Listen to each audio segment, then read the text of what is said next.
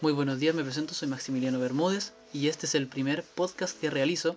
Soy de Chile y hoy les vengo a hablar de un tema no menor y que en cierta manera ha estado en boca de todos últimamente por una serie que se estrenó en HBO y el tema es cómo afecta la radiación en la salud oral.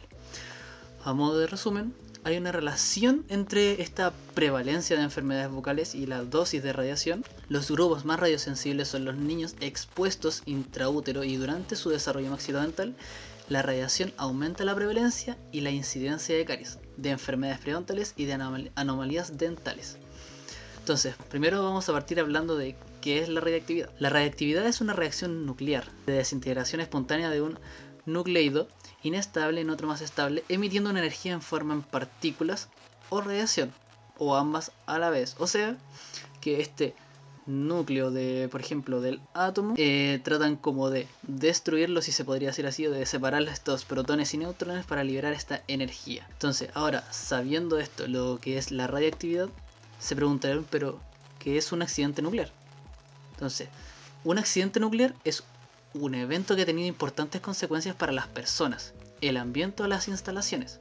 Incluyen efectos letales para los individuos, grandes liberaciones radioactivas al ambiente y fusión del núcleo de un reactor. Esto según la Agencia Internacional de Energía Atómica, la cual eh, también eh, esta agencia define la catástrofe como un suceso que ocurre de forma inesperada, repentina y eventual e imprevista que perjudica a un grupo de personas. Entonces, para ir explicando mejor este tema y la magnitud del accidente nuclear, eh, citaremos la escala INES, la cual significa Escala Internacional de los Accidentes Nucleares y Radiológicos, el cual mide el nivel de la radiación que se desprende eh, tras un accidente nuclear. Le da un valor del 1 al 7, los cuales los eh, valores iguales o superiores a 4 se consideran accidentes y los valores por debajo de 4 se consideran como incidentes.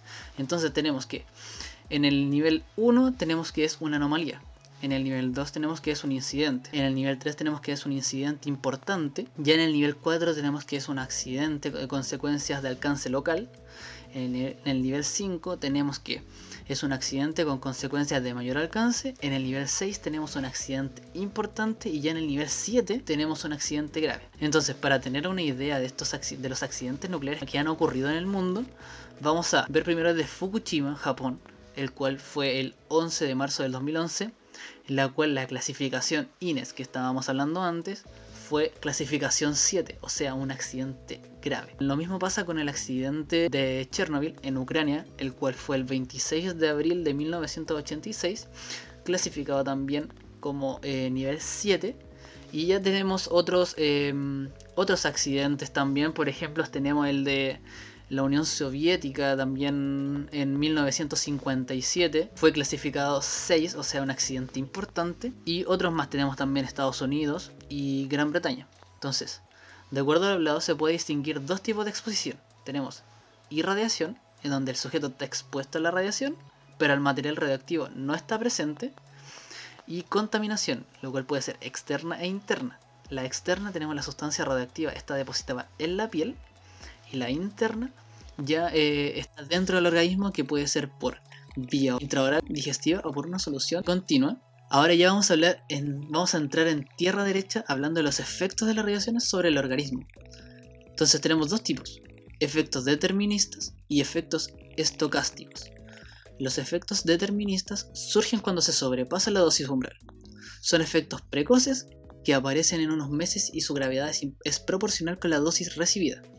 En cambio, tenemos estos efectos estocásticos, los cuales son efectos que aparecen al azar.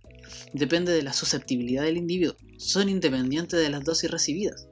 O sea, un ejemplo de esto podrían ser los cánceres. Ahora vamos a hablar de esta, eh, como al exponerse a una, una radiación aguda y homogénea de todo el cuerpo. El cuadro clínico dependerá de la destrucción de las variedades células más sensibles a la radiación las células madre de la médula ósea, cuya destrucción da lugar a la desaparición de las células de la sangre, y las células madre de la mucosa intestinal, cuya destrucción da lugar a la necrosis del intestino. Entonces, por eso, muchos quizás habrán visto esta serie del HBO, en donde eh, los, bueno, los actores en ese caso, pero quizás pasaba lo mismo, de cuando se exponían como a estar cerca del reactor 4 en Chernobyl, empezaban a toser y empezaban a torcer eh, sangre, lo cual puede estar relacionado con esta destrucción por necrosis del intestino, como dije anteriormente. Entonces, esta eh, intensidad de la radiación y la duración de la vida de cada variedad celular, por ejemplo, células que viven pocos días como las formadoras glóbulos rojos en la médula ósea o las que recubren las paredes del intestino, mientras que otras células como las nerviosas pueden acompañar al individuo toda su vida. Entonces, estas juegan un papel importante en el momento de la aparición de los síntomas. Entonces, ahora pasaremos a eh, los efectos de la radiación en la cavidad bucal, como era nuestro tema principal, si se podría decir así. Entonces, estos efectos eh, de la radiación en la cavidad bucal puede provocar cambios en la estructura de las glándulas salivales principalmente, afectando las propiedades de la saliva. Entonces lo, eh, puede provocar un efecto de serostomía y también cambios en la microflora oral con los consiguientes mucositis oral y alteraciones en los tejidos duros dando lugar al desarrollo de caries.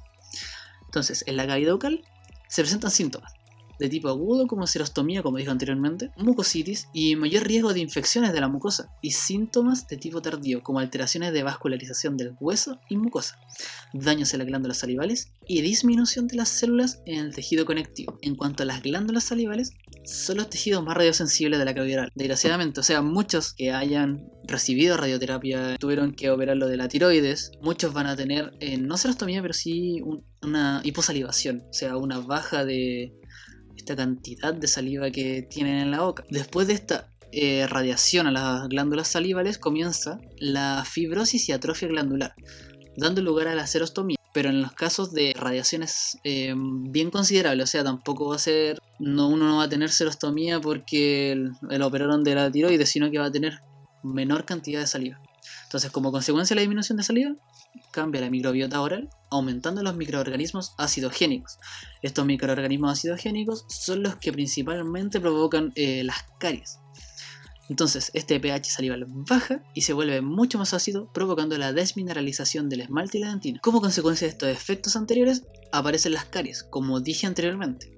Entonces, las zonas típicas de caries por radiación son en la unión del esmalte con la dentina, en las cúspides, en la zona incisal y un cambio en la matriz mineral provoca la disminución de la dureza de los tejidos y también un cambio en la parte orgánica, dando lugar a la destrucción de las cadenas de colágeno de dentina y del cemento. Vamos a dar como ahora como una pincelada de este accidente nuclear en Chernobyl, que es uno de los más grandes en donde eh, el accidente se considera como el accidente nuclear más grave de la historia y como el mayor desastre medioambiental de la historia, junto con el accidente nuclear de Fukushima, como dije anteriormente, en, en donde los dos alcanzaron el nivel 7 según la escala INES. Entonces, este accidente de Chernobyl sucedió en Ucrania, el 26 de abril de 1986, al lado de la ciudad de Pripyat. Ahora bien, hoy día me enteré de una cosa de por qué se llama Chernobyl.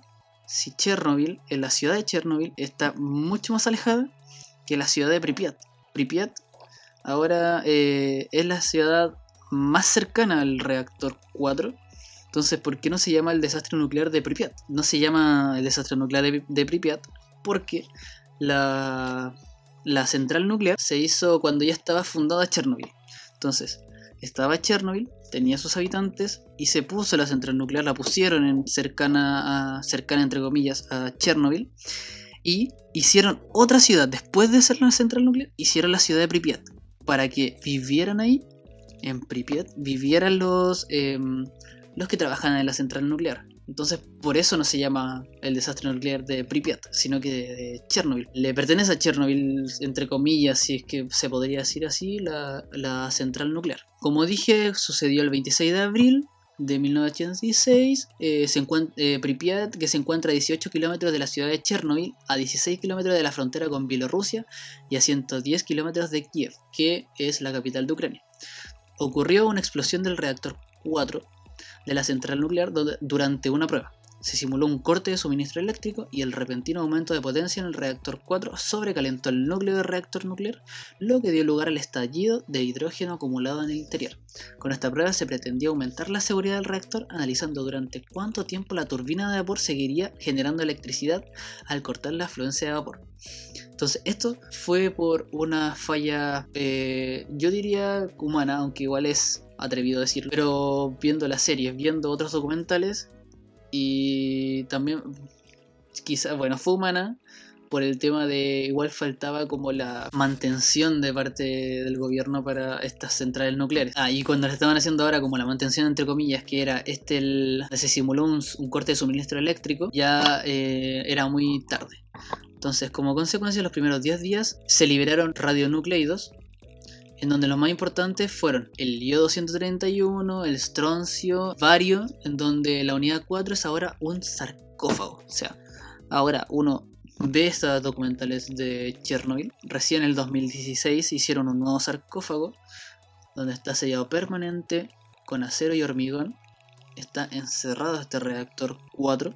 Este sarcófago tiene una duración de 100 años, o sea, en 100 años más tendrían que em, renovar este sarcófago o ver la posibilidad de que si, si es que se renueva o no. Entonces, estos escapes radiológicos se dispersaron en forma de lluvia radioactiva en dirección al norte, al oeste y al suroeste, llegando al Reino Unido, Estados Unidos, Canadá, Japón y China. El mayor riesgo fue la irradiación externa por la deposición superficial y la ingestión de alimentos contaminados. Se revisaron algunos artículos en donde se habla de las anormalidades que, que ha aparecido en la cavidad bucal después de este desastre de Chernobyl principalmente, en donde un artículo con título de... primero, quiero aclarar que estos artículos son tomados, eh, son algunos escritos en ruso, otros en ucraniano, otro en inglés, son tres artículos. Eh, yo traduje el, título y también una parte de la conclusión que es una, solo una parte de la conclusión que según a mi parecer es como la más importante. Entonces primero vamos a partir con este artículo donde el título dice La radioterapia altera la microdureza y microestructura del esmalte y la dentina de los dientes humanos permanentes. Este fue un estudio in vitro, ¿ya? en donde se observó un aumento de la microdureza en las partes superficiales del esmalte y disminución de la microdureza en la dentina. En cuanto a los cambios morfológicos, aumentaron con el aumento de la dosis tanto para esmalte como para dentina. ¿ya? Otro artículo titulado El estado del sistema dental en niños irradiados en el útero menciona que se ha hecho un análisis para saber la prevalencia de las anomalías maxilodentales en 134 niños nacidos en 1987. Se ha visto un aumento significativo del número de trastornos maxilodentales, de 1,5 a 2 veces. Es decir, aquí puede haber eh, un tema de desarmonías dentomaxilares, quizás leves, moderadas, severas. Ha habido un aumento eh, después de este desastre nuclear. Y otro de los artículos que se titula Aspectos ambientales de las enfermedades dentales en niños, se ha visto que los niños que viven en territorios contaminados por radiaciones presentan alta prevalencia e intensidad de caries y enfermedad periodontal.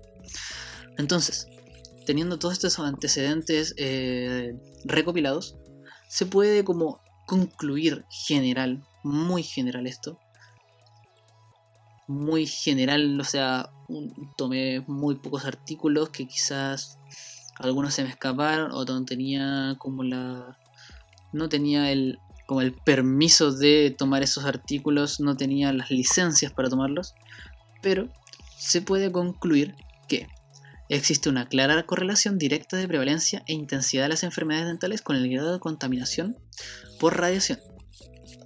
Se confirma que los grupos más sensibles a la radiación son los liquidadores. Estos liquidadores eran los, los que iban como limpiando si se podría decir así, la, como la radiación que había en Chernobyl, iban, por ejemplo, iban dando vuelta a la Tierra, que en la superficie había mucha radiación, entonces estos mismos liquidadores iban dando vuelta a la Tierra, o también iban deforestando estos eh, bosques, ya que estos árboles estaban llenos de radiación, entonces lo iban deforestando para que surgieran más eh, más árboles nuevos, entre comillas, no con tanta radiación, pero igual iban a tener radiación.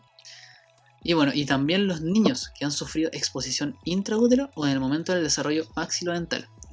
También se ha visto una mayor prevalencia e intensidad de caries, de enfermedad periodontal y de anomalías dentales. Y hay cambios estructurales morfológicos en el diente que disminuyen su resistencia, como dije en el primer artículo que mencioné. Se cree que un papel importante en la patogénesis de las enfermedades bucales por radiación los tiene la respuesta del sistema inmune. Ahora bien, ¿por qué es importante discutir este tema? La prevalencia en caries en Ucrania, no soy ucraniano, soy, estoy del otro lado del mundo, pero igual.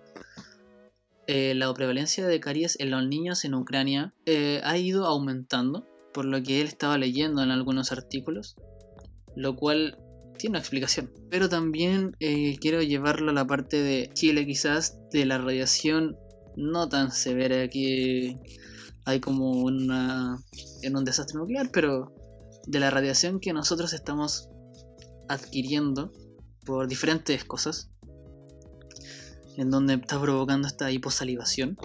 Esta hiposalivación aumenta o provoca que se acidifique el medio y empiecen a, como a, venir estas bacterias eh, a la boca acidogénicas y empiezan a desmineralizar el esmalte, la dentina y empiezan a provocar las caries. Esa es mi opinión. Esto ha sido el primer podcast que realizo.